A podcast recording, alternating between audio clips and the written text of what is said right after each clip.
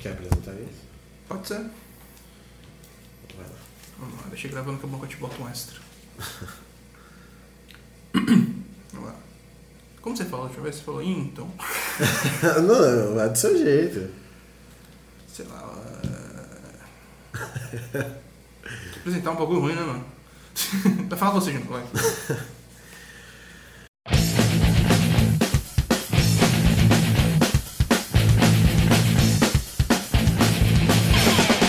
Bom dia, boa tarde, boa noite. Eu não sei quando vocês estão ouvindo isso aí.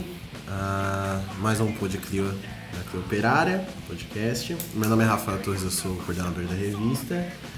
Hoje eu tô com um elenco um tanto quanto desfalcado aqui. porque- É o carnaval, carnaval. É o carnaval, carnaval, a galera tá pulando. É, meu outro companheiro vai se apresentar. Olá, sou o Rafael, Rafael Lopes, editor da revista também. E hoje estamos aqui em pleno carnaval para falar de um assunto, um dos três assuntos proibidos em toda a história da humanidade, toda, em todo bar e piscina. E o- os outros são política e futebol. Esse é. Que em algum momento vai entrar nessa pauta também. A gente, tem A gente vai dar um jeito, a gente vai dar um jeito de colocar. Futebol, eu vou falar sobre o Coringão. É, a gente vai falar sobre a questão do, do socialismo e comunismo com a religião. É, porque assim, a gente tem que pensar algumas coisas, por exemplo, em relação à maioria dos militantes comunistas serem ateus. É, e tem várias críticas a institu- instituições religiosas. Sim, E sim. até em determinado momento essas pessoas pregarem que para você ser marxista e comunista você deve necessariamente ser ateu. Sim, sim, sim. E é uma visão que eu, eu, eu tenho que combater porque, cara, não. Só não, só isso. É, só não, tipo. É, Acabou o podcast, é isso. eu posso encerrar aqui. É isso. Leia o Socialista da Religião, tá no Marxista do Lenin. Isso. E tem um texto do, do Rafael Lopes também incrível. verdade. Incrível sobre. E acho que hoje, no domingo, porque deu uma atrasadinha, vai sair um novo falando sobre a teologia da libertação, que vai meio que com, complementar esse podcast. Então, leiam, porque é importante. Mas aí, é, uma coisa que a gente vai pensar primeiramente é o seguinte. Então, é, pra gente separar, de- deixar bem detalhado as coisas aqui, a diferença entre religião e religiosidade. Sim, sim. Porque, assim, é, é totalmente diferente você falar sobre a instituição da qual você faz parte, ou a qual você critica, seja uma igreja, igreja neope- neopentecostal, seja a igreja católica, enfim. E é totalmente dif- diferente do que você criticar a fé intrínseca da pessoa. Sim, sim, sim. Então, uma coisa é religião, é, e aí eu, eu fui pesquisar pra, pra gente falar sobre, e eu vi bastante padre, até pastor falando sobre é, essa diferença, e eles dão bastante atenção a isso, Sim, sim. sobre a religião ser a, a, a- a ordem pragmática onde você vai cultuar o seu, a sua fé, ou seja, a instituição, e a religiosidade é o sentimento intrínseco que você tem desse ser superior chamado Deus. Não importa qual, mas essa é a sua religiosidade. E cabe uma crítica à religião? Cabe. É possível ser feita? É possível e eu acredito que até deve. Mas cabe uma, uma crítica à religiosi- religiosidade do, do, do revolucionário ou de qualquer outro trabalhador, não importa. Eu vejo nessa questão bem, de uma forma bem linear. Ah, é claro que toda instituição no capitalismo ela vai ser utilizada pela burguesia para alienação das massas, né? Mas são, é qualquer tipo de instituição. né? Não é só religião, não é só tal coisa. Qualquer instituição no capitalismo vai ser usada para alienar a massa. Sim. Eu acho que o, a, nós, como os comunistas, como socialistas, não devemos entrar na, na fé pessoal de cada trabalhador, sabe? Sim. E outra, não, você chegar no trabalhador e falar, ah, largue sua igreja, largue seu sei lá o quê. Mano, ele só vai te ignorar, cara. Ele não vai. Já tem aquele mito que fala que comunista não gosta de religioso, comunista é contra a religião.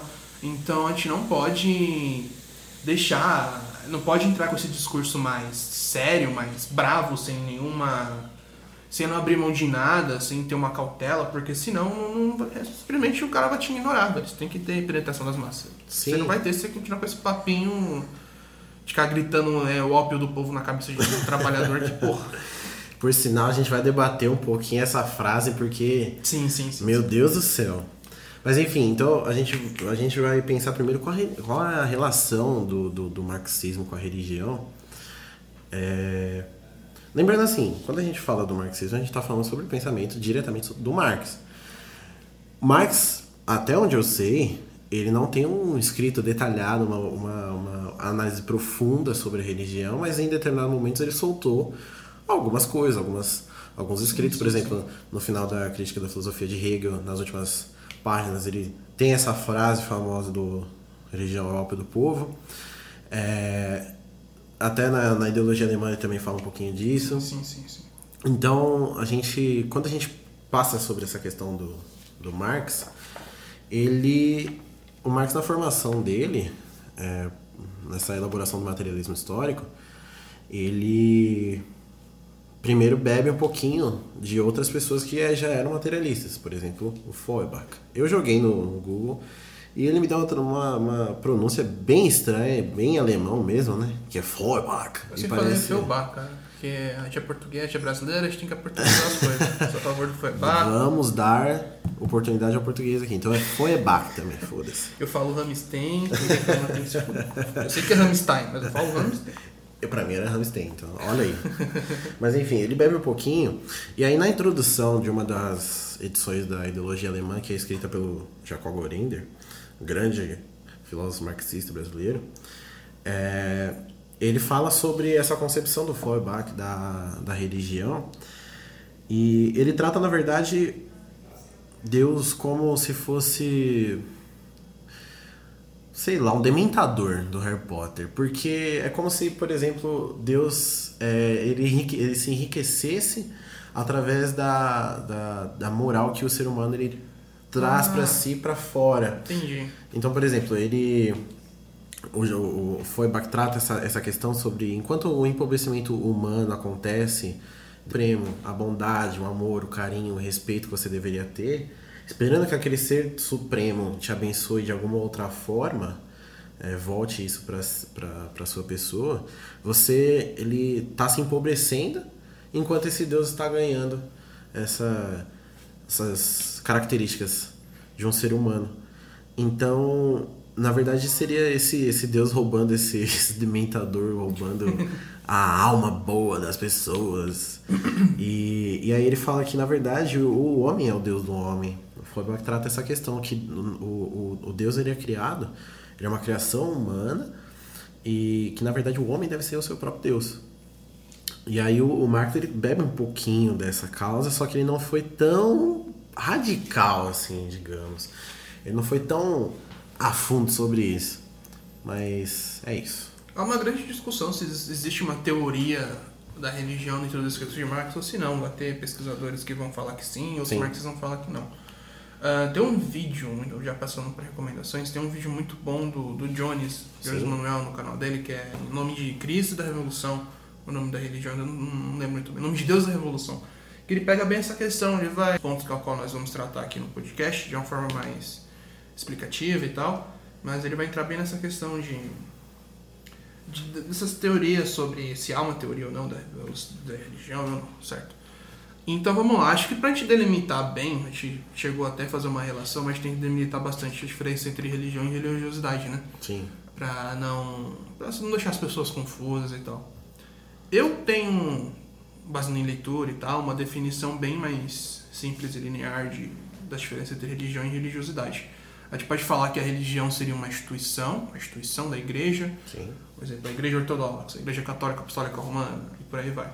E a religiosidade seria a fé, ou o ato da fé, né? Quando você coloca a sua fé em prática, ou como a sua fé fica só para você eu tenho para mim, com base em leituras e tal, que a religião ela não consegue sobreviver sem a religiosidade. Sim. Porém, a religiosidade consegue sobreviver sem a religião. Porque um exemplo, a religião, para ela conseguir se penetrar nas massas, ela vai impor a sua moral, a sua crítica social, os seus ensinamentos à massa. Isso vai influenciar a sua fé. Ela vai delimitar, de certa forma.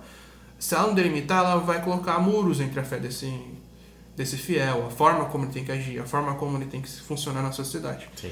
Já a religiosidade, religiosidade não, porque ela é muito da pessoa em si. certo? Ela vai sofrer a influência da que a instituição da igreja fala, mas se o cara conseguir se, conseguir se libertar dessa instituição, ele continua tendo sua fé, ele continua tendo sua religiosidade. Sim. Um ponto bem importante disso na história é aconteceu com os trabalhadores russos durante a Revolução Socialista. Uhum. Eles largaram a mão da igreja ortodoxa, mas eles não largaram a mão da religiosidade ortodoxa. Eles continuaram crendo nos ensinamentos de Cristo, porém eles deixaram de participar da religião, porque a religião servia a reação naquele momento. Então eu vejo isso muito nítido na nossa sociedade. A gente consegue muito delimitar onde começa a igreja, onde começa a religiosidade, sabe? Uhum. Não é algo que a gente vê assim, que a gente não consegue separar, a gente acha que é difícil, mas a gente consegue delimitar na prática. Sim. Certo? Um exemplo bem claro disso são as ameaças que aquele cardeal do centro de São Paulo recebeu. Recentemente, essa semana, inclusive. Da polícia militar, tipo, porque ele ajudava moradores de ruas, que, porra, hoje em dia é um crime ajudar morador de rua, né? Hora a hora. Hora a hora. E você percebe ali, o cara faz parte de uma instituição, ele é da Igreja Católica, uma instituição conservadora, mesmo que esse padre colorido agora, o, o argentino. Papa Francisco? Papa Francisco, ele é um cara mais reformador e tal, mas ele é, porra, ele é muito conservador. Se for analisar a história da Igreja Católica, ele é um cara muito conservador para a Igreja Católica. Sim. A gente acha que a Igreja Católica é epicentro de pessoas conservadoras, que nunca teve ninguém progressista lá no meio, mas não. Normalmente aqui na América Latina, a Igreja Católica ela se transformou em algo, ao decorrer do tempo, libertador. Sim. Certo? Mas, e mesmo assim, mesmo com esse padre saindo mais, mais, mais contato com a juventude, mais contato com a massa, recebeu o Lula recentemente, sempre defendeu algumas pautas mais libertárias, ele continua defendendo aquela consciência cristã antiga e tal. Então, voltando, eu já me perdi, cara. Eu sou, eu, Sobre religião é, e religiosidade. Então, voltando à questão, a gente consegue delimitar, de colocar onde começa tal coisa, onde termina tal coisa, onde vai a instituição, onde vai a fé do cristão. Sim. É, em relação ao Papa Francisco, quando ele assumiu é, o comando, né, a Igreja Católica, a liderança, é, é importante a gente lembrar que assim, ele ainda é Papa. Ele ainda é o líder da instituição talvez mais conservadora do mundo. Então, assim, ele, ele ainda atende os interesses dessa instituição. Apesar de ele ter um, um discurso muito progressista em determinados momentos, pediu desculpa em determinados momentos para a população LGBT da, da atuação da Igreja Católica, né? Só que, então, calma. Sim, sim. Mas então, não fez mais que sua obrigação em pedir desculpa pelas coisas que aconteceram. É, né, tipo assim, foi Isso só... repara tudo o que aconteceu. É só um pedido, é só, né, o mínimo que você pode fazer. Vamos deixar um pouco a igreja católica um pouquinho em paz, mais ou menos, basicamente, a gente tá falando. É. Mas assim, em relação, por exemplo, ao marxismo, se a gente for pegar a base do pensamento marxista, por si só ele é contra a, a explicação religiosa. E até a religiosidade, porque assim, o marxismo ele é contra a explicação metafísica do mundo. Ou seja, a gente não é, adere a explicações sobrenaturais das relações humanas, porque o marxismo acredita que a relação humana é pautada, o homem faz suas relações com base em sua relação com a natureza, é, transformada pelo trabalho. Então, essa explicação metafísica de que o, o Deus, de que um ser superior, de que, enfim, alguém, uma entidade faz o bem ou faz o mal, ou faz isso ou faz aquilo, para o um marxismo, na sua síntese mais pura, é irreal. Então, nesse ponto, nesse ponto, o marxismo atinge a religiosidade da pessoa. Ele critica isso. Mas, vamos fazer um, um parênteses aqui gigante aqui. Nem todo marxista é assim. Aliás, vou fazer aqui outro parênteses dentro desse parênteses. Nem todo marxista deve ser assim. Porque a partir do momento que você ataca a religiosidade da pessoa, você vai esperar que ela seja uma, um ateu para fazer essa revolução. E desculpa, não vai rolar. Não vai rolar. Não vai rolar. Se você for esperar que a, a classe trabalhadora seja ateia para fazer a revolução, desculpa, você não vai ver essa revolução nascer nunca você vai morrer e a gente vai viver no capitalismo ainda. Cara, eu percebo muito em alguns pensadores marxistas, até militantes assim, que eles ficam planejando na cabeça deles uma revolução perfeita. Sim. Sabe? Eles acham que, será, o trabalhador vai se soltar. É, do nada. Suas amarras assim. do nada e vai virar ateu, vai virar um pensador, vai virar. Pensador ele já é, claro, não, não no termo vulgar do termo. Mas vai Mas vai soltar, intelectualmente. vai virar intelectual, vai, vai, vai abrir rodas no meio do, do, da- do horário de almoço pra discutir, sei lá, crítica, filosofia, de eu. Não, não vai acontecer. Vai subir na mesa, apontar o dedo na cara do patrão do nada. É, vai subir no cavalete, chamar o pessoal pra, pra greve e tal. Tipo, porra, vai- acontece de chamar o pessoal pra greve, né? Acontece. Que Mas tá não com um determinado objetivo da revolução. Sim, mas a gente, é- é- o nosso papel como comunista, como socialista, é de respeitar as liberdades pessoais de cada trabalhador. A gente não pode interferir na sua liberdade pessoal. A gente não pode chegar no trabalhador e falar, tá vendo, seu Deus? Larga aí. tá vendo aquela cruz? Não. Não, não, não. Não é assim, não funciona assim. A gente tem que respeitar os limites, a gente tem que respeitar a sua, sua autolibertação, né, cara? A sua autodeterminação para decidir o que no que ele acredita. É claro, isso o Lenin vai colocar perfeitamente naquele artigo Socialismo e Religião, Muito bom. que está disponível no Marxist, é domínio público, Sim. De que, cara, os comunistas têm que pregar e promover o, a ciência, o pensamento científico do mundo, a visão materialista das coisas. Sim. Porém, a gente não pode chegar, que eu falei no trabalhador, e falar, então, tudo que você viu até agora é uma mentira. O, a igreja é mentira, a igreja mentiu pra você. Largue Se sua você fé. acredita, não existe, Não sai existe. daqui. Tira esse essa crucifixo e coloca um busto de Darwin.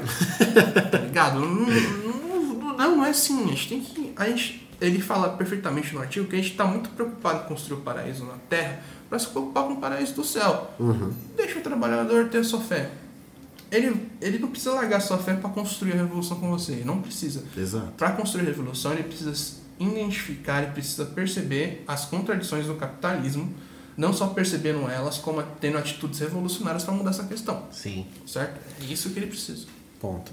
Se foi é o que o Jones no vídeo que o, o, o Rafa indicou, é, ele trata sobre, cara, ele, ele fala se o trabalhador tem o, o objetivo revolucionário, ok, venha, não importa a sua religião, eu não me importo com isso.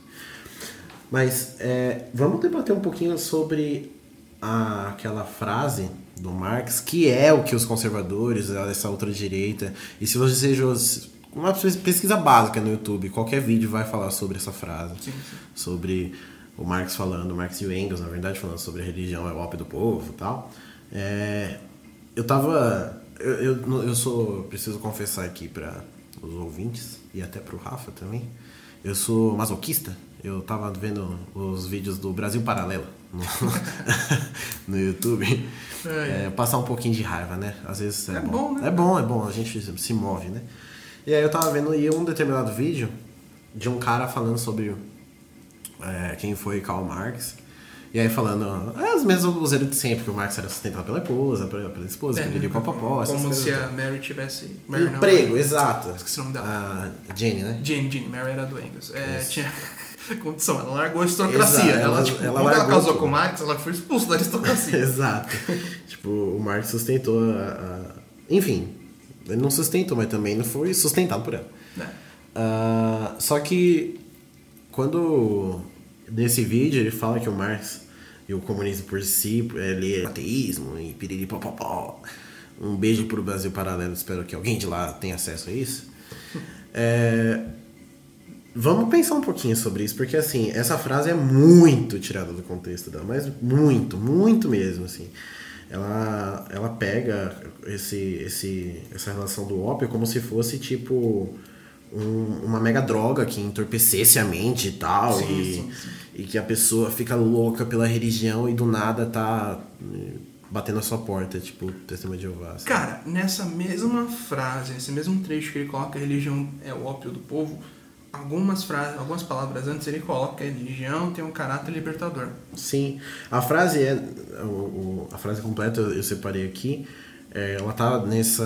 No livro que a gente citou antes, A Crítica da Filosofia de Hegel, tá na- no final dele. Inclusive tem a, não fazendo propaganda, mas já fazendo, tem aquela, quem diz, esse nome que se dá, aqueles livrinhos que é só grampeado, que são livros bem pequenininhos, são grampeados. Mas, livretinho. Livretinho da expressão popular, tipo, por 5 reais você encontra. Muito bom, muito bom. Eu comprei por 2 na feira da USP, então. A Cleo Operária tem algumas, tá? A gente vai disponibilizar para venda logo mais. Logo mais. é, a frase em si, é, ele fala, o Marx fala, o sofrimento religioso é ao mesmo tempo a expressão do sofrimento real e um protesto contra o sofrimento real. A, a religião é o suspiro da criatura oprimida, o coração de um mundo sem coração e a alma de condições desalmadas, é o ópio do povo. Cara, o Marx, ele, logo antes de falar que é o ópio do povo, ele fala que é justamente o protesto contra o sofrimento real. Sim, cara. A- o sentimento religioso, a religiosidade, ele é o sentimento de que da crítica justamente ao capitalismo, o, o mundo que você vive. Então o Marx ele não está pregando na verdade o ateísmo. O Marx ele está falando que quem tem o sentimento religioso, se tiver, ok, tudo bem, você está contrapondo com o mundo real que você vive. Apesar de você é, tá dando uma explicação hipermetafísica para o mundo que você vive, não importa, você está contrapondo ele, você está entrando em protesto contra ele. Então, na verdade, a religião ela é o ópio do povo no sentido em que você acaba debatendo o, o, o- o capitalismo de uma outra perspectiva. Sim, sim. E eu dando um exemplo mais prático. Durante a guerra do Vietnã, a gente teve um grande uso de ópio pelas tropas americanas. Sim, Porque o Camboja era ali do lado, o Paquistão era ali próximo, então, né, o ópio tava fácil. Ah, e por que os soldados usavam aquele ópio? Porque eles estavam vivendo um terror diário. O ópio era um momento em que ele se desconectava da sua realidade de sofrimento. sim. Ele estava tão amargurado que ele soltava suas amarguras. Uhum. Eu vejo essa frase do Marx mes- mesmo sentido. O trabalhador está sofrendo, o trabalhador está passando fome, está trabalhando em condições surreais. Ele chega na religião e a religião é o desabafo dele. A religião é a forma dele aliviar sua dor. E por meio da, da religião, ele vai identificar as contradições que tem na sua vida. Ele vai identificar o que ele está passando. Sim. Mas aí a religião, como instituição que serve à burguesia, vai alienar o trabalhador falando que ele está passando por essa necessidade porque Deus quer. Porque Deus quer isso. Ou porque a- hoje em dia, com a teologia da prosperidade, porque ele não trabalhou o suficiente, porque ele não construiu o suficiente. certo? Então, o trabalhador vai buscar religião né, uma forma de, ama, de de deixar de extinguir a sua dor, de tentar suprimir a sua dor. Não porque ele, tipo, porra, eu vou pregar isso aqui, eu vou virar, eu vou chegar no- no trabalhador, vou bater no peito dele com uma cruz, vou falar que ele tem que fazer. Não, cara, tipo, imagina você ter que ser condicionado a horas e horas de trabalho. Imagina, porque a gente passa por isso, né? Exato. Mas imagina naquela situação, no comecinho do, do, do 3 após a Revolução Industrial. Você continuar 16 horas de trabalho, a- morar em subúrbios, morar em, porra, com 25 famílias, Você está sei lá, trabalhando tá com ligado? seu filho na sua fábrica. É, cara, tipo, ele vai buscar, mano, eu tenho que- ou ele vai encher a cara, ou ele vai pra igreja, velho. Ou Ou os dois. Exato. Então a gente não. A gente tem que entender o caráter dessa frase. A gente tem que saber colocar essa frase na atualidade, na prática. E não, a- não a, a- atender a esse discurso midiático liberal de que se separa o ópio do povo de todo o outro contexto da frase, porque o pessoal da direita adora fazer Você não só isso. separa de todo o contexto da frase, como separa de toda a obra de Marx. Sim, Toda a obra de Marx. Você Sim. separa ela, isola, você bota numa caixinha e a partir da caixinha você analisa o mundo. é, que- é o que o pessoal faz para falar de Marx. Não Exatamente. só nessa frase, mas em tudo. Todo mundo. Então, a- o, o Rafa falou sobre esse fator da, da religião a trabalhar, na verdade, como essa a- alienação. Lembrando, religião, não a religiosidade. Certo. A religião trabalhando como fator alienador da, da classe trabalhadora. Historicamente, historicamente, assim, a, a igreja, quando eu digo a igreja, eu estou falando do catolicismo, da igreja católica, ela atende à classe dominante. Desde o princípio da, da, da união com, com o Estado, por exemplo, com a, a, a Revolução Burguesa sendo instalar, instaurada, ela, ela suprimiu, ela tentou suprimir a Revolução Bur- Burguesa, porque ela atendia o- o- os interesses da, da aristocracia da época. É, quando a burguesia se instaurou, você automaticamente passa a apoiar ela. É, a- o conceito de alienação na- no marxismo, ele é um pouco mais complexo. Não vai dar para ficar, ficar explicando tudo aqui também, Sim, né? não no podcast. Vamos passar rapidinho.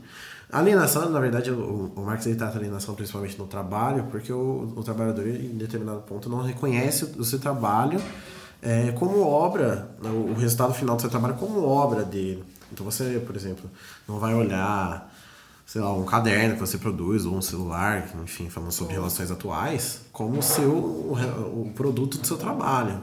A alienação ela tem um caráter de coisificar pessoas e personalizar coisas, Sim. humanizar coisas. Sim, é, é, esse é o conceito mais básico da alienação. E quando a, a, a Igreja Católica ela, ela tem uma, um papel fundamental no Estado, e sempre teve, ela tem essa, essa, esse caráter alienador de que você, foi o que o Rafa falou, é, tá passando por esse processo não porque o capitalismo te suprime, não porque você vive num sistema opressor, não porque você não faz parte da classe dominante, não porque você não detém os meios de produção, mas porque você. Porque Deus quer é isso. Sim, é isso. Sim, então, você fez merda, sei lá, na vida passada, enfim, tá pagando, não sei.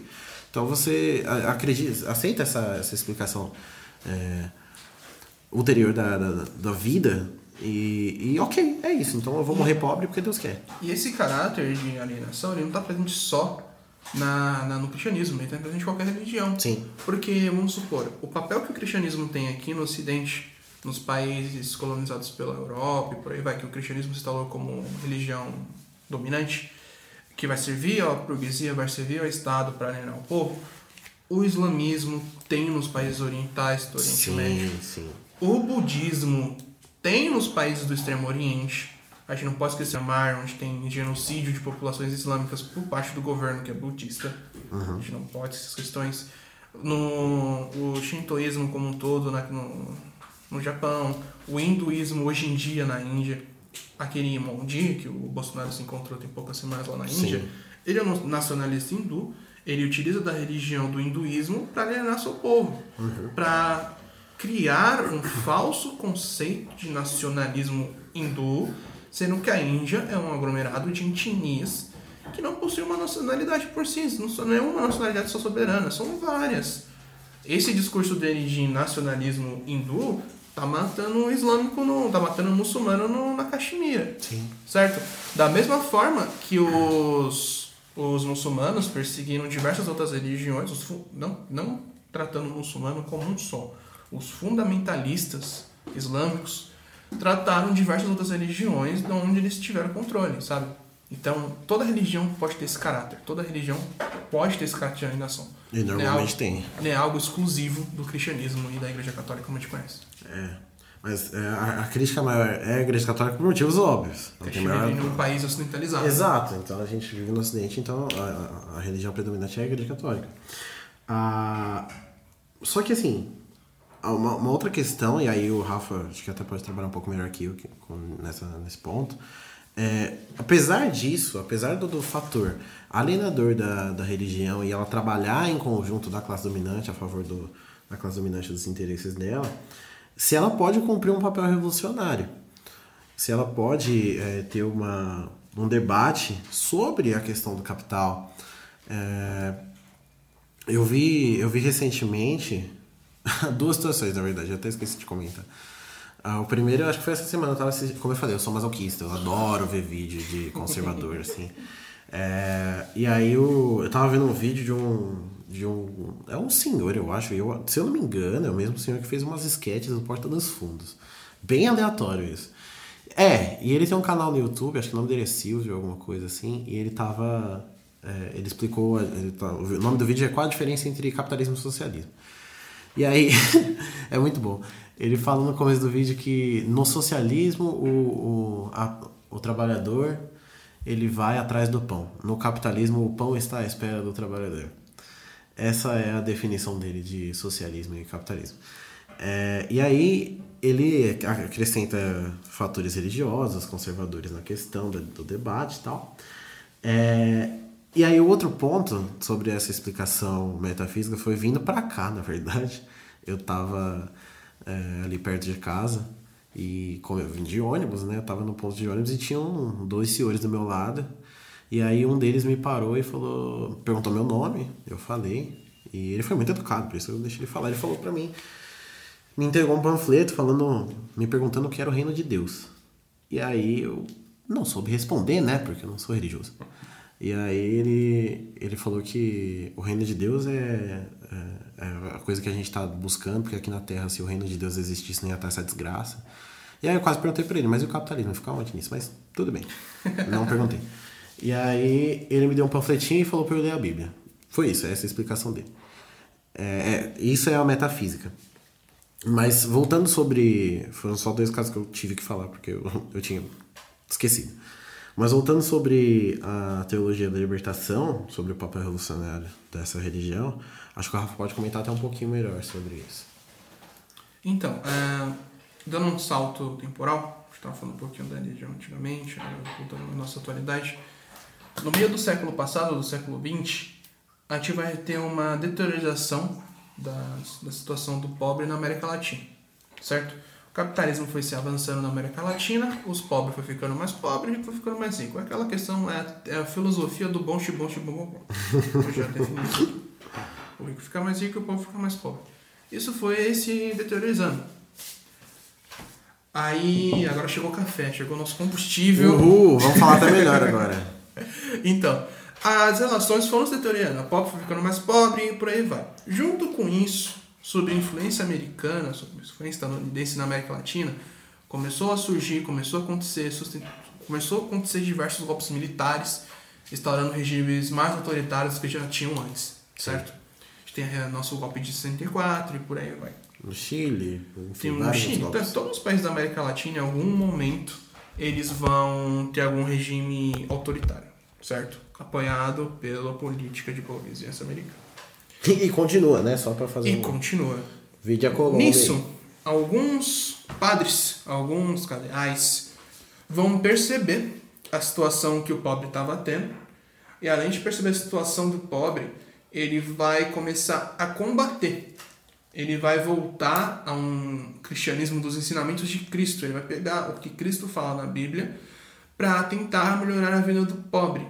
Essa solidariedade com a situação do pobre vai gerar confrontos com as autoridades. A igreja aqui na América Latina, alguns padres, alguns algum movimento, alguns grupos, né, buscando essa melhora, eles vão entrar em contato com as autoridades e vai ter repressão. A gente não pode esquecer que durante o golpe militar, durante o regime militar brasileiro, diversos padres foram presos e torturados. A gente teve até um caso, não vou lembrar o nome dele aqui, eu sou péssimo com nomes, mas teve um padre que foi torturado e cometeu suicídio depois. Uh, para quem leu O Brasil Nunca Mais, aquele livro que todo historiador em algum momento vai ler durante a faculdade, Sim. tem um prefácio do padre que é sensacional, que a gente vê o caráter que a vê um nível de maldade, um nível de porra, de a radicalização dessa maldade aconteceu durante o regime militar, dos militares com a população. Sim. Então, os, os padres buscando a melhoria da vida do pobre, do pobre, entrando em contato com as autoridades, entrando em confronto com as autoridades, vai dar, vai surgir, vai dar criação a uma nova forma de teologia, uma nova teologia dentro do cristianismo, dentro do catolicismo que vai se dar o nome de Teologia da Libertação.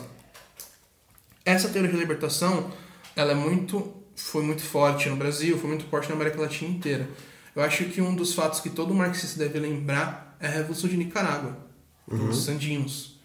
Teve a, a Revolução de Nicarágua, ela teve apoio dos sandinos e teve a Igreja Católica como o pilar construtor da Revolução ativiu a Igreja Católica, a teologia da libertação, ter um caráter revolucionário, certo? Uhum. A teologia da libertação ela vai se estabelecer de forma mais linear a partir do, da Conferência de Medellín, que, se eu não me engano é em 1967. Talvez as datas estejam erradas, mas é em 1967, creio. A partir disso vai sim, sim surgir a teoria da libertação, vai ter a obra de um padre peruano titulado A Teologia da Libertação e por aí vai. E determinado isso, como estava se espalhando por toda a população da América Latina, uh, durante a década de 60, o Nixon ele vai enviar o Nelson Rockefeller para a América Latina com o intuito de ver como estava a América Latina, ver como estava a situação política, econômica e social da América Latina. Esse relatório ele vai ter uma parte chamada A Igreja, que o Rockefeller vai identificar, ele vai ver essa teologia da libertação e ele vai definir a teologia da libertação da seguinte forma: que são pessoas buscando, buscando por mudanças sociais e econômicas para melhorar a vida da população pobre e que, se for necessário, a sua teoria será revolucionária. Sim. Eles querem tanta mudança que eles podem aderir a uma revolução para que tenha essa mudança. Então ele vai elaborar esse cara, ele vai, claro, né, que é um documento elaborado por um Rockefeller, um americano, ele vai dar noções muito maiores do que era. Ele vai dar um impacto muito maior, falando, nossa, isso aí é o comunismo, é uma ameaça para a América, é uma ameaça para o Ocidente, é, os soviéticos estão se infiltrando. Tá. Claro, mas a gente não pode ignorar como foi vista a teologia da libertação. E a gente não pode ignorar o caráter libertador, de autolibertação do pobre, do cristão, que existe dentro da teologia da libertação. Sim. A gente não pode botar a teologia da libertação, fechar na caixa junto com uma teologia da prosperidade, fechar um junto com padres presbiterianos, neopentecostais, fechar numa caixa e falar que é o do povo, tá ligado? falar que é uma coisa só. Não é. é. É uma forma muito simplista defender toda igreja, toda religião, toda religiosidade como uma coisa só. Sim. Certo? É, tem é, vários padres assim que trabalham hoje ainda com a, essa ideia da teologia da libertação. É, várias tem vários vídeos de padres falando sobre a, a, os malefícios né, do, do capitalismo e tal. E normalmente esse, esses padres são suprimidos até o último assim pela Igreja sim, Católica. Sim, sim, é, é, é, por exemplo, é diferente você pegar um, um, sei lá, um Fábio de Mello hoje que é uma figura, não só um padre, mas acabou se tornando uma figura pública. Sim. Se ele falar algo do tipo, a Igreja Católica não vai conseguir suprimi-lo. Porque ele é, já tem uma, uma progressão pública, uma projeção pública imensa. É o Papa Cut. É, é, o é, é ele tem todas as características para a pessoa ficar famosa na internet hoje em dia. Sim. Ele é carismático e bonito. É. Só, só precisa disso. Ele é bem bonito, na verdade. Assim. É, e, mas, por exemplo, um padre de uma paróquia que tá, sei lá, no interior da uma cidade que prega tal tal função, cara, ele vai ser suprimido até o último, assim. É, o caso que o Rafael citou sobre esse padre que estava ajudando os moradores de rua, meu, o cara recebeu ameaça. Tipo, ameaça. Tipo, ele não vai ser suprimido só pela igreja, como as forças repressivas do Estado, pela polícia. Exato, porque ele as duas estão interligadas. Executado se necessário. Exato. Então, assim, é, a, essa pergunta principal sobre o caráter revolucionário, sim, a, a religião pode exercer essa função, é, igual o Rafael falou, se necessário, mas a, a, a, própria instituição ela não vai deixar. Essa é, essa é a questão. É, e aí fica esse, esse embate gigante. É, uma, uma, uma religião no, num cenário revolucionário. E aí a, a, pergunta que eu fiquei me fazendo enquanto eu estava preparando essa pauta do podcast, debatendo com, com os camaradas da Clio, era se todo integrante de um movimento e de, do pensamento comunista ele deve pregar o ateísmo. Porque se a gente tem um, um, uma, uma parte né, dessa, dessa religião que prega um caráter é, progressista, não nem revolucionário, mas minimamente progressista, é, e é suprimida, o que faremos com essa questão? Eu estava debatendo com os camaradas da revista e até também no, no vídeo do Jones ele trata isso. É que assim, se aí foi o que a gente falou no começo, se a gente for esperar que todo trabalhador largue a sua religiosidade, não a sua religião, estou falando sobre sua religiosidade para pregar que o ateísmo é a maneira correta de, de explicar o mundo e, e que você deve desacreditar de uma, uma entidade superior que explica as coisas, você, foi o que eu falei, vai morrer sem ver a revolução. Sim, sim, sim. Você não vai conseguir instaurar nada. A maioria da classe trabalhadora na América Latina, no Ocidente, ela é católica ou protestante hoje em dia. Então, é, se você for com esse discurso de que você não debate com religioso, você não faz um, um, uma, uma aliança com é, lideranças religiosas, você não vai conseguir nada. O PCB, Partido Comunista Brasileiro, ele tem um trabalho bem bacana em núcleos é, de bairros é, na Vila Prudente é um deles. Sim, sim. Inclusive, um abraço para os camaradas lá que a gente conhece, o Vitor e o William. William Poiato. Sim, o William Poiato tá escreve para aquele operário também, faz parte do, do Clube Pagua. Assinem, muito bom. Inclusive, acho que a gente tem que debater, colocar isso aqui no podcast também, agora abrindo um grande parênteses, muito merchan. uh, acompanhe o Clube Pagu. É um clube de leitura. Você recebe seu livro Sim. mensalmente na sua casa, com vários, com vários mimos. Inclusive, no último mês, mês passado, teve o o livro da, das Panteras Negras, com um bloco de notas muito... Muito bom. Top. Top. Dos Panteras Negras. Inclusive vai estar aqui na, na descrição do SoundCloud, porque no Spotify fica difícil colocar. Mas vai estar na descrição aqui os links da Pagu. Sim. A gente vai anexar. Aí vai. Ah, e lembrando, o curador desse mês é o Jones é Manuel. o Jones Manuel. Do inclusive. Clube Pagou. Quem deu as dicas de leitura do livro foi o Jones Manuel. Então, assine, é muito bom, os preços não tão é, longe de um clube de, por exemplo, uma expressão popular. Essas coisas tá. Mas, mas vale a pena. do, o que eles recebem é, Vale. vale a pena. vale Cara, mês passado também, junto com a antologia do, do Pensamento do Panteras Negras, foi o Luta de Classes na África, do Kwame. Nkrumah. Inclusive tem um esqueminha na Pagou que você consegue assinar com um camarada. Você pode chamar um amiguinho e assinar junto. Exato, dá pra dividir. valor. Dá pra dividir, fica muito bom. Mas sério, agora saindo da, da questão merchan, né? Do, É. do compre já. Já, já mandamos um abraço pro Poiato, pro Vitor também, que é, é, cuidador do, da UJC. E pra todo mundo do da- JC, você vê que eu tive contatos. com É, a gente tem bastante contato com eles. E voltando, ah, uma questão que eu gosto de debater, a religião no, tra- no seio do trabalhador, é um texto do Rocha, o líder do Partido dos Trabalhadores da Albânia, Sim. ah, que ele vai entrar nessa questão de como a Revolução Albanesa estava lidando com a religiosidade e com a religião dentro do território albanês. Sim. O Rocha ele vai entrar numa discussão de que a, a igreja na Albânia, tanto a igreja como a mesquita, né, que a Albânia ela tem uma boa população muçulmana, ela trazia consigo alguns valores que não são, que não conseguem sobreviver numa sociedade socialista, que era o patriarcado, que era o moralismo, por aí vai. Ele está a debater a, ele vai citar a situação da mulher na Albânia e como a revolução libertou a mulher das amarras que a mesquita e que a igreja traziam para ela, certo? Ele vai falar que, a pessoa, que as populações, as partes das populações que mais sofrem com moralismo, com patriarcado e por aí vai da, da religião, são os jovens e as mulheres. Uhum. Porém, a gente não percebe no Rocha ele debatendo que a gente tem que pregar o ateísmo ao último ponto, que a gente tem que bater na cara do trabalhador para ele largar a sua fé. Não, ele vai fazer uma crítica ao que a igreja carrega. Mas o patriarcado, o moralismo, ele não está presente necessariamente na religiosidade. Sim. Ele está presente na forma que a igreja como instituição, na forma que a religião como instituição prega, impõe ao seu fiel. Sim. Vai ser a igreja islâmica, ou a católica, ou a cristã, ou a protestante, que seja. Ela vai colocar, ela vai impor, mas você consegue construir uma religiosidade junto com o trabalhador que não tem patriarcado, Sim. que não tem essa questão, que não seja homofóbica, que não seja racista. E por aí vai. Você consegue construir isso. A religião, ela não. Tipo.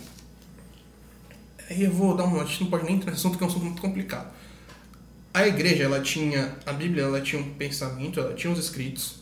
Até que Constantino vai mudar isso lá atrás. Um grande arrombado. Constantino vai. Eu sempre confundo Constantino com Constâncio, mas é o É Constantino. Constantino. Ele vai mudar totalmente a Bíblia. Ele vai. O, o, o cristianismo primitivo, ele é libertador. Exato. Inclusive tinha cardeais mulheres. Sim. Tinha cardeais mulheres. É que o Constantino vai modificar isso para alienar a população. Basicamente isso. Então a gente não pode esquecer da interferência que as pessoas, por ações políticas, têm na religião. Uhum. Então, voltando agora, poxa, né? A gente deu um salto temporal de uns 500 anos. Mas. Então, ele vai debater essa questão do patriarcado, da, da, da- do moralismo e das mudanças que a Revolução Albanesa está fazendo na população. E entender que a gente consegue combater a religião como instituição sem afetar a religiosidade da população. Sim. O albanês deixou de ser muçulmano? Não deixou de ser Não. muçulmano. Deixou de ser cristão? Não deixou de ser cristão. Ele largou as instituições. Sim. A supressão, ela não vai vir é, no sentimento do, do trabalhador. É, foi o que o Jones falou e eu replico essa frase. Se você tem um objetivo revo- revolucionário, cara, ok, a gente tá de braços abertos, venha e vão contribuir para isso. Eu não me importo com o que você vai crer. Desde que a sua organização, aonde você prega esse culto, ela seja suprimida. Porque ela atende os interesses do, do capital, ela atende os interesses hoje da classe dominante. sim, sim. Eu não vou, eu não posso deixar de, de trabalhar essa ideia de que a igreja, a religião, a organização, a ordem, ela tem que ser suprimida. A gente tem que fazer críticas a ela, é, mas foi o que o Rafa falou. O cristianismo, é, no primeiro ponto, ele é libertador. Tem, assim, fazendo um parênteses incrível e lembrando, nós somos formados em história, então a gente tem algumas críticas ferrenhas a pessoas como Laurentino Gomes, Dan Brown, essa galera aí. Mas quando o Dan Brown escreveu o Código da Vinci, é, eu li esse livro já faz muitos anos. Hoje eu tenho várias críticas a ele. Um fato de como a gente não tem tanto tempo. Eu peguei meu código da 20 dias pra limpar minha estante, ele estava mofando. Tem noção de como eles têm muito tempo. Sim, é, o meu ele tava com bastante poeira, na verdade, mas mofando ainda não. É, mas quando ele escreve o Código da Vinci, e até no filme tem essa, essa, essa questão, ele coloca que, na verdade, a Igreja Católica suprimiu, junto com Constantino, essa, essa ideia do, do, da mulher na participação. Uh, e ele coloca que Jesus ia ter uma filha também, a Sara, né? E, então ela que seria a detentora do, do, do poder da ela igreja. ficaria com o inventário de Jesus Cristo. Exato, então ela, ela passaria a, a ser a grande líder do, do pensamento religioso católico. Então, é, com essa supressão, você passa a aderir ao patriarcado total, assim. Tanto que dizem que, por exemplo, o Dan Brown também colocou isso no filme, que o evangelho mais suprimido, que talvez seja o melhor para se ter uma ideia do que foi Jesus Cristo, era o de Maria Madalena. Eu tenho uma colega que a gente fez isso juntos, né? Eu, no curso de História e Visão Científica, sobre religião. Eu falei sobre identidade de gênero e religiosidade. Uhum. Que eu não cheguei a concluir, mas eu tinha iniciado essa questão científica. A minha amiga, ela fala da personificação da fé. Inclusive, um abraço pra Milena. Vai estar... Tá... Acho que não sei se ela tem rede social aberta, mas eu vou deixar o contato dela. Ela tá muito, muito boa nessa questão de religião. Uh, ela, nas, nos debates que nós tivemos, nas reuniões de orientação da NC, ela comentava sobre esse evangelho, esse suposto evangelho de Madalena, da forma que a igreja suprimiu, da forma que a igreja tipo, tentou apagar a Madalena da história, colocou ela como uma simples prostituta que Deus curou, Jesus perdoou, sabe? Sim. Esqueceu todo o caráter que ela tinha, tipo, até como uma das do, do, dos, dos, dos apóstolos, né? Sim. Então, tipo, é, é isso, cara. Tipo, a igreja vai fazer de tudo. Ela vai falsificar até sua própria história, até seus próprios fiéis, até seus próprios construtores para conseguir manter a manutenção da ordem capitalista.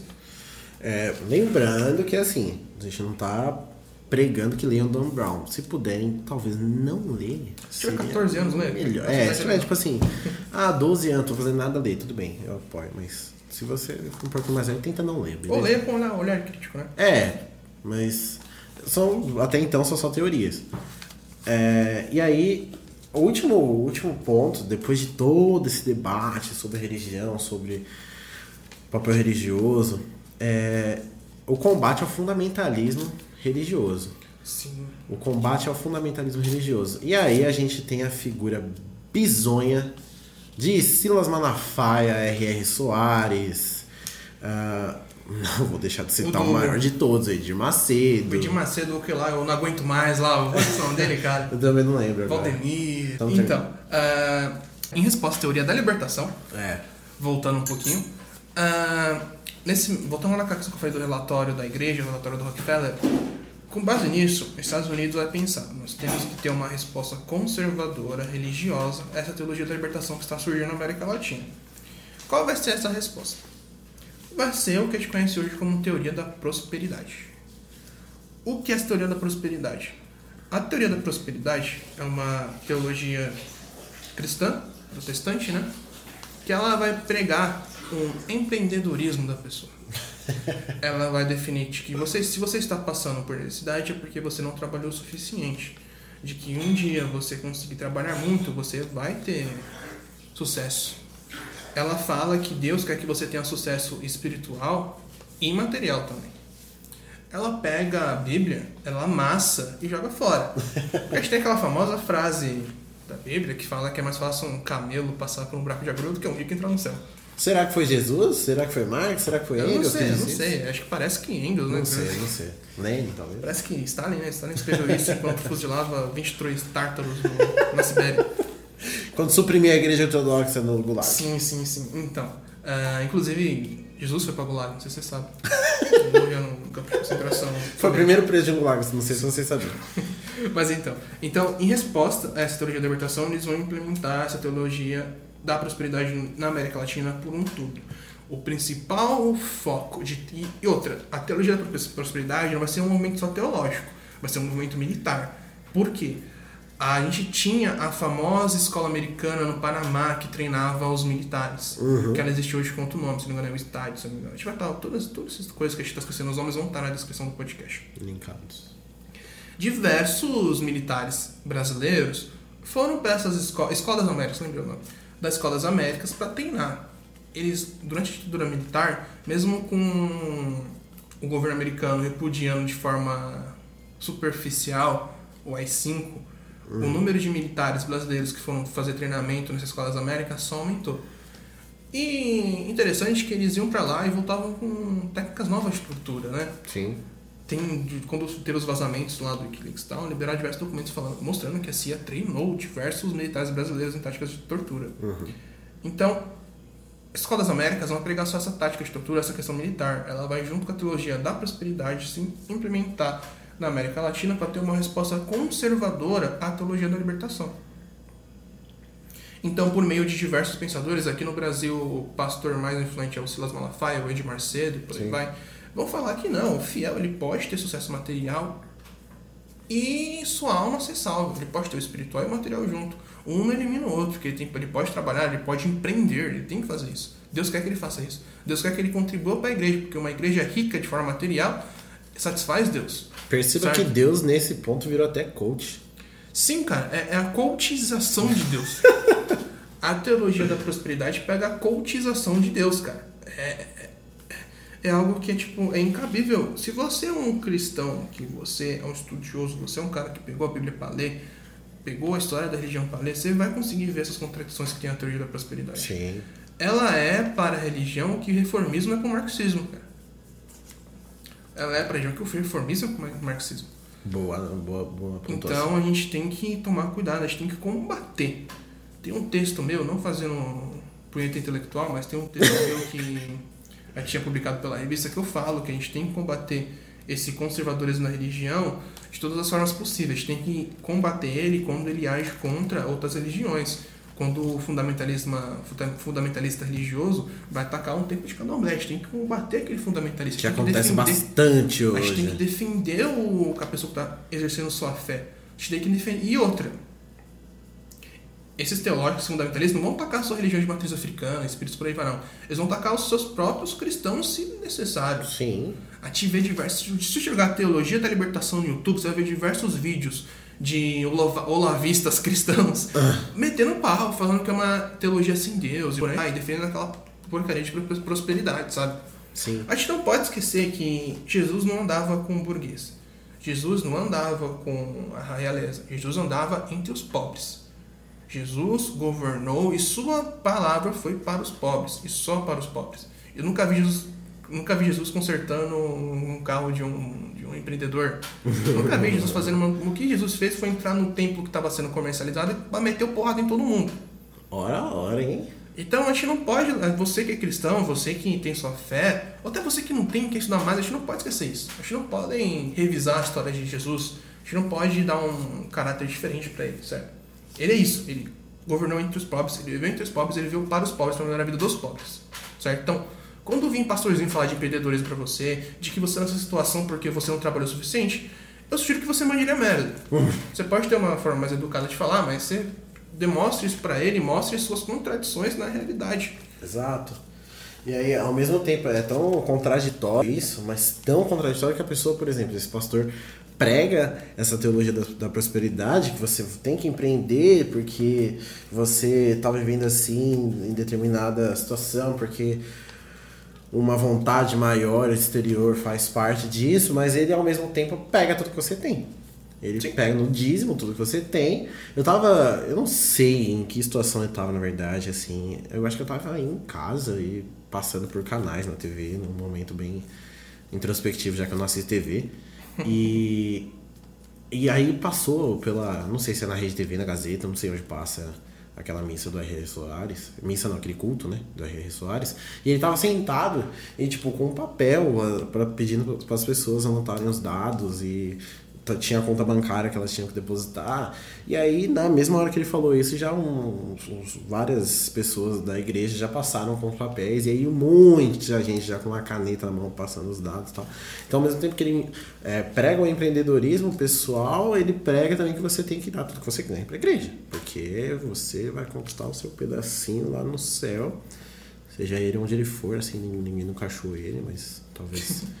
Um é pra comercializar o céu, né, cara? É isso. É tipo a venda de indulgências que acontecia na Igreja Católica, que o protestantismo surgiu para combater isso. Sim. Então, é um, como eu falei, é um revisionismo não só da história católica da, da religião, como do próprio protestantismo. Sim. O, tem uma, uma frase, é, acho que é do Walter Benjamin, que até pode a gente pode até fazer um parênteses nessa parte, que ele fala que ah, o revolucionário de hoje é o establishment de manhã. Establishment vem de estabelecimento, de se estabelecer, de ficar travado. E ele fala isso da burguesia.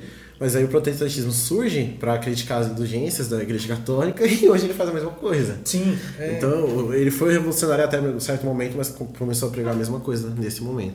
Então aqui não é em relação à religiosidade da, do, do, da classe trabalhadora, a gente não se importa com Deus que você prega é, a gente se importa com a instituição, a gente faz críticas à instituição onde esse Deus atua, onde a sua fé atua. É, mas eu acho importante salientar uma coisa aqui que muitas pessoas têm algumas críticas quando eu falo isso. Eu já fui católico, eu fui criado na igreja católica, falando um pouco mais sobre a minha vida, eu fui batizado, enfim. E aí eu saí por questões de desavenças. É, eu não acho que a pessoa deva ter uma religião, ela não precisa para estabelecer a sua fé. Ela não precisa para cumprir o seu, o seu papel no mundo de acordo com Deus que ela prega. Você não precisa que o padre ou o pastor, enfim, ou o líder religioso te diga o que fazer, que você não deve tacar fogo em mendigo.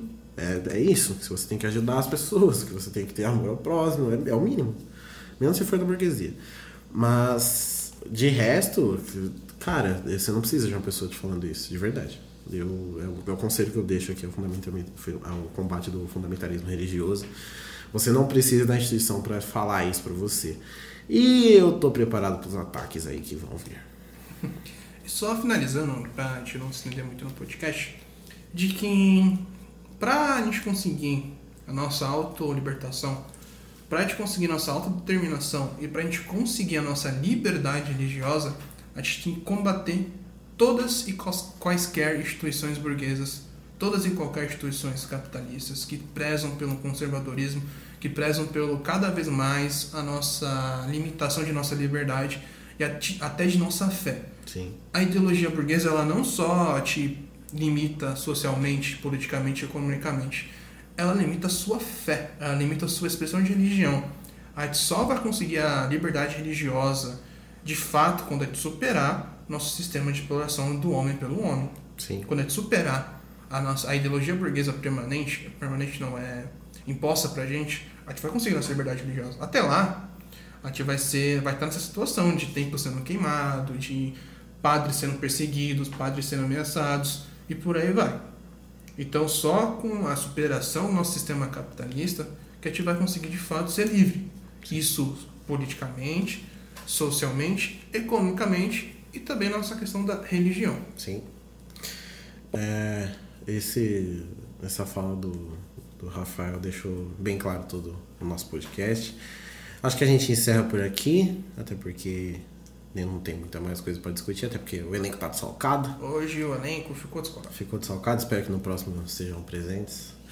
É, e é isso, sigam a Cleoperária, mesma coisa de sempre. Tem, a gente tem agora um Twitter, Certo. A gente certo. criou um Twitter agora, porque é uma atuação importante. O Twitter movimenta bastante notícia. Sim, sim, não tô polêmica. É, a gente tem o Twitter, arroba Cleoperária. Isso. Arroba Cleoperária.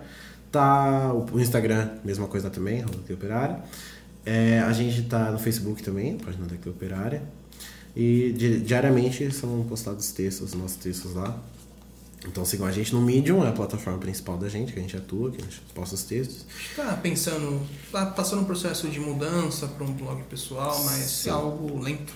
É algo trabalhoso. algo trabalhoso e lento. Mas a gente está transferindo os textos para um site e logo vocês terão mais acesso, porque é muito mais fácil. O Medium limita um pouquinho as Sim. coisas. É, mas aí, sigam a gente, o Rafael É, Rafael Lopes, né, no Facebook. Rafael Lopes no Facebook, eu mexo pouco mais Rafael Lopes. No Instagram é LopRaf. Sim. E no Twitter, que nem eu sempre digo, eu tinha 14 anos quando eu criei, é o Rafs. com dois Fs assim. Mas o nome do Instagram dele parece muito nome de rapper. LopRaf, verdade. Lop Raf, é. E eu tô só no Facebook, Rafael Torres, enfim. É isso, sigam a Clio. E não deixem de escutar nosso podcast. A gente vai sempre lançar quinzenalmente, a cada 15 dias a gente grava e lança. E é isso, um abraço do comunista, dos comunistas Dos aqui. comunistas. Dos comunistas. E é isso.